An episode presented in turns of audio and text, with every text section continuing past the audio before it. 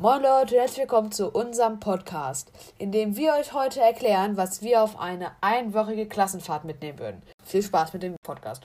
Also ich würde auf eine Klassenfahrt auf jeden Fall einen Schlagstock mitbringen, weil wenn äh, irgendwie ein Braunbär oder ein gefährliches Tier ins Zimmer kommt, muss man die sicher irgendwie wehren.